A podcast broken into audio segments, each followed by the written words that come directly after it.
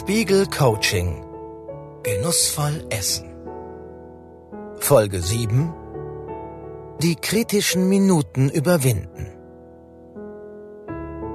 Zucker ist so etwas wie die kleine Sucht jedermanns. Keine Geschmacksrichtung zieht uns Menschen so sehr an. Anders als sauer, bitter oder scharf triggert Zucker im Gehirn die Dopaminausschüttung, erklärt die Ökotrophologin Maike Ehrlichmann. So verschafft uns die Handvoll Gummibärchen einen Glückskick. Das Problem dabei ist nur, der Kick hält nicht lange an. Und der Zucker führt nicht nur zur Ausschüttung von Glückshormonen, sondern setzt auch die Bauchspeicheldrüse in Gang. Sie schüttet Insulin aus, das den Zucker in die Körperzellen schleust, damit er unserem Organismus als Energie zur Verfügung steht. Ist die Zuckerflut weggeschafft, lungert das Insulin im Blut herum und signalisiert mehr bitte. Der Effekt? Schon kurze Zeit nach der Tafel Schokolade verspüren wir wieder Hunger, nicht selten sogar Heißhunger. Das bleibt nicht ohne Folgen.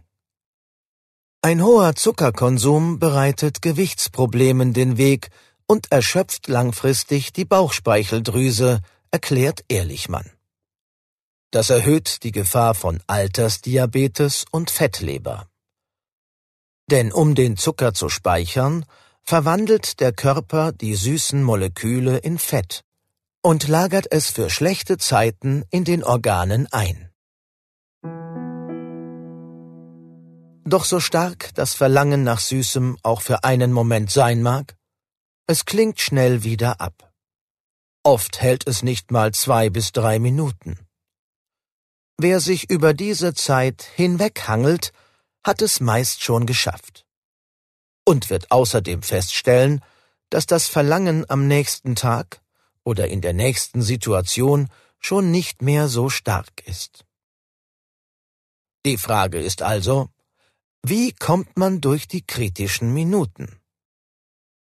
Die US-amerikanische Psychologin Susan Albers, die mehrere Bücher über achtsames Essen geschrieben hat, rät in solchen Situationen einfach etwas anderes Schönes und Befriedigendes zu tun. Doch nicht immer ist das in diesem Moment auch möglich. Deshalb ist es hilfreich, sich einige Alternativen zu überlegen. Wie das geht, zeigt die folgende Übung. Spickzettel der schönen Sachen.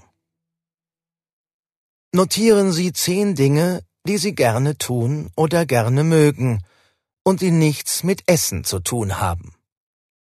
Es kann ein Hobby sein, ein Sport, Wellness zu Hause oder im Spa, Musik, ein Treffen oder Telefonat mit Freunden, Besuch bei den Nachbarn, ein bestimmter Gegenstand, der Ihnen etwas bedeutet, eine TV-Serie, ein Fachgebiet wie die alten Römer, Schmetterlinge oder Oldtimer.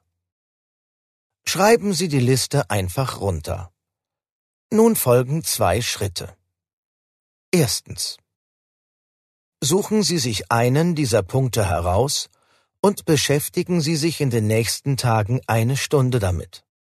Einfach so. Blättern Sie ein Buch über das durch, was Sie interessiert. Gönnen Sie sich eine Yoga-Einheit zu Hause. Gehen Sie in die Sauna oder machen Sie einen Waldspaziergang. Telefonieren Sie ausführlich mit einem Freund oder einer Freundin. Zweitens. Wählen Sie mit Blick auf die Liste der Dinge, die Sie gern tun, fünf Punkte aus, die Sie sofort machen können, wenn der Heißhunger kommt. Wollen Sie eine Entspannungsübung machen? Eine Freundin anrufen, ein Bad nehmen, eine Runde durch den Park drehen oder eine Folge Ihrer Lieblingsserie anschauen. Stellen Sie sich eine Art Notfallliste mit Alternativen zusammen. Es wirkt oft im ersten Moment künstlich, wenn man statt zum Süßigkeitenschrank zu gehen mit einer Yoga-Übung anfängt. Das Entscheidende ist aber, dass man so über die wenigen Minuten Heißhunger hinwegkommt. Variieren Sie Ihr Verhalten. Probieren Sie aus, was für Sie funktioniert. Aber fangen Sie sofort damit an, wenn Sie merken, dass der Heißhunger Sie überfällt. Auf Dauer wird der Stellenwert des Snackens dadurch kleiner. Wichtig.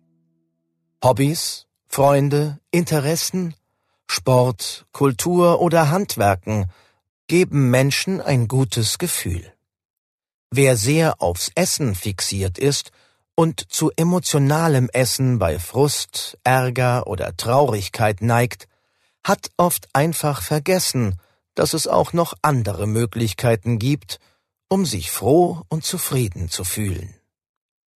Wer aber ein bisschen drüber nachdenkt, dem fallen viele Aktivitäten oder Dinge ein, die ebenfalls Freude machen. Kultivieren Sie unbedingt ein paar solcher Interessen und Tätigkeiten. Sie stabilisieren das Vorhaben, genussvoll und gleichzeitig in einem gesunden Maß zu essen. Haben Sie schon mal ein Monster umarmt? Nein? Wie und warum man das manchmal tun sollte, erfahren Sie in der nächsten und letzten Folge dieses Coachings. Spiegel Coaching. Genussvoll essen.